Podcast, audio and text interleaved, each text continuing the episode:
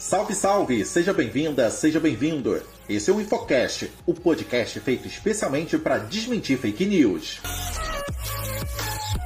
Eu sou o Pablo e hoje eu tenho a companhia da Carol. Salve, salve, Carol! Salve, salve, Pablo! A gente recebeu pelas redes do Infocast muitas dúvidas sobre a varíola dos macacos, uma nova doença que tem preocupado a população e autoridades de saúde. A Organização Mundial da Saúde declarou que a varíola dos macacos configura emergência de saúde pública de interesse internacional. O vírus tem se espalhado rapidamente por diversos países, o que aumenta o risco de disseminação global. Com o aumento de casos, cresceram também as dúvidas. Nas redes sociais já começaram a circular informações falsas e imprecisas. Especialistas em saúde pública avaliam que a desinformação e os estigmas em torno da doença atrapalham o enfrentamento. Assim como ocorreu na pandemia de Covid-19, a varíola dos macacos está envolvida em uma série de rumores na internet. Um deles afirma que apenas homens gays e bissexuais correm risco de pegar a doença.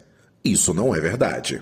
Fake News. Qualquer pessoa que viva ou tenha contato próximo com um paciente com feridas ou bolhas provocadas pelo vírus corre risco de ser infectada. Isso inclui parentes, parceiros afetivos e sexuais e profissionais de saúde, independente do gênero ou orientação sexual. O estigma e o preconceito contra a população LGBT causam episódios como o caso de um vereador da cidade de Sorocaba que usou uma fake news para pedir o cancelamento da parada do orgulho gay na cidade.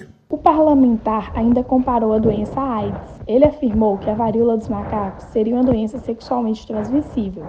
Fake News. A varíola dos macacos não é uma infecção sexualmente transmissível. A sua principal forma de propagação é o contato pele a pele. Como no seco o contato íntimo é mais recorrente, a transmissão é mais fácil de acontecer. Outro mito que corre pelas redes sociais é que o vírus não é transmitido pelo ar, logo, não precisa fazer isolamento. Fake News. O isolamento faz parte das medidas para conter o surto. O paciente deve permanecer de quarentena por cerca de 21 dias ou até que todas as lesões estejam completamente cicatrizadas e sem casquinhas. Outra desinformação que tem circulado é de que a varíola dos macacos tem alto risco de morte. Fake News. Embora a doença possa causar quadros graves com dor intensa causada pelas lesões na pele e cicatrizes permanentes por todo o corpo, a taxa de mortalidade pela infecção do vírus está abaixo de 1%. Pessoas com o sistema imunológico comprometido, recém-nascidos e crianças pequenas, correm o risco de desenvolver sintomas mais graves quando são infectadas. Apesar do nome, os macacos não são reservatórios ou transmissores do vírus que causa a doença. Todas as transmissões identificadas até até o momento pelas agências de saúde foram atribuídas à contaminação por transmissão entre pessoas. A Organização Mundial da Saúde explica que a forma mais adequada para diagnosticar a doença,